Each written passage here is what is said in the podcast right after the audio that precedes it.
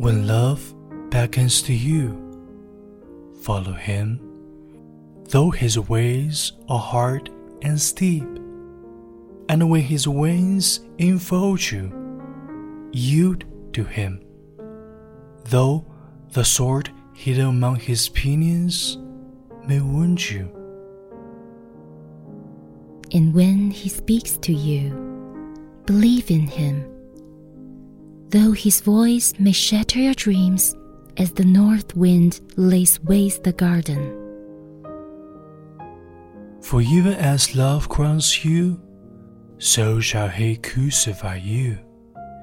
Even as he is for your growth, so is he for your pruning.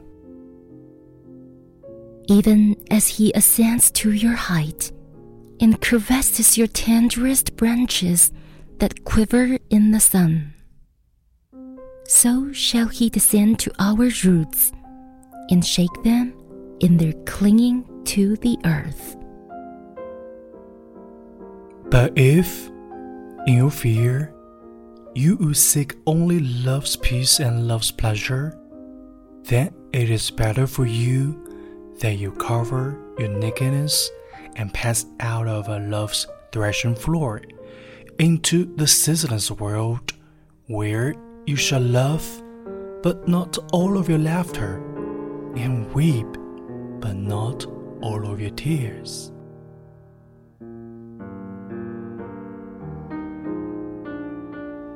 Love gives not but itself, and takes not but from itself.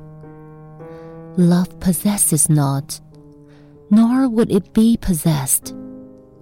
For love is sufficient unto love. Love has no other desire but to fulfill itself. But if you love and must have desires, let these be your desires.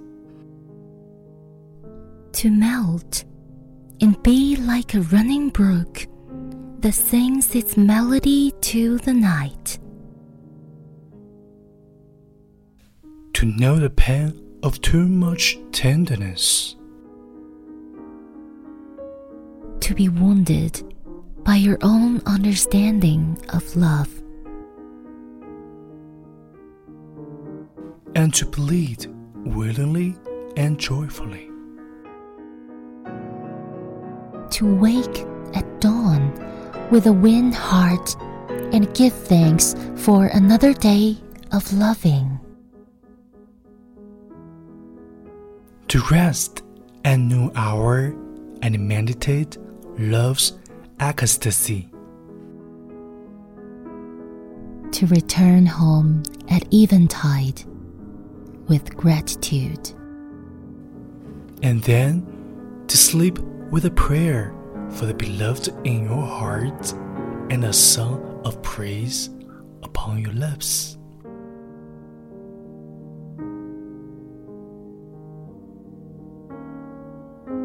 May you love.